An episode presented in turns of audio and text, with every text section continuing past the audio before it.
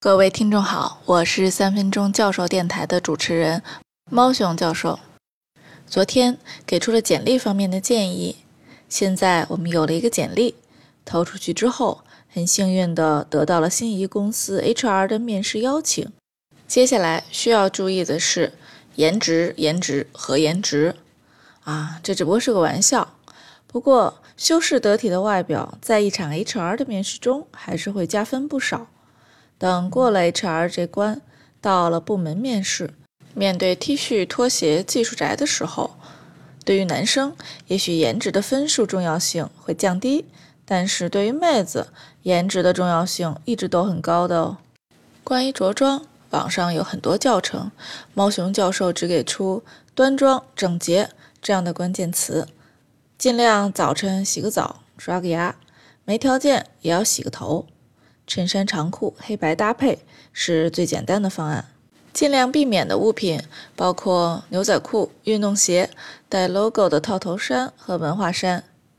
请不要列举扎克伯格和马化腾的着装风格。在没有能力为数千名员工开出工资之前，请不要以随意邋遢的着装作为自己 style 的一部分。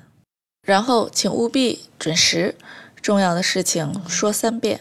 准时、准时和准时，最好提前五到十分钟到达现场。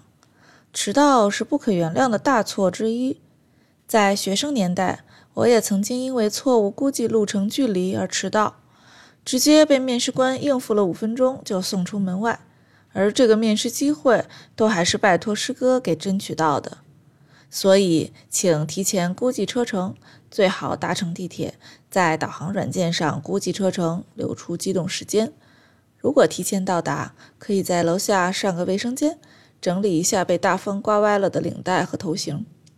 好，现在清新的你已经站在了 HR 门外。无论对于职场老手还是职场菜鸟，在需要面对裁决命运的陌生人的时候，都会有些紧张。此时需要强迫自己转移注意力，可以拿出简历思考面试官可能会提出的问题。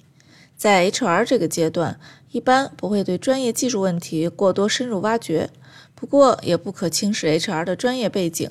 很有一些 HR 是从技术岗转过来的，没吃过猪肉也见过猪跑。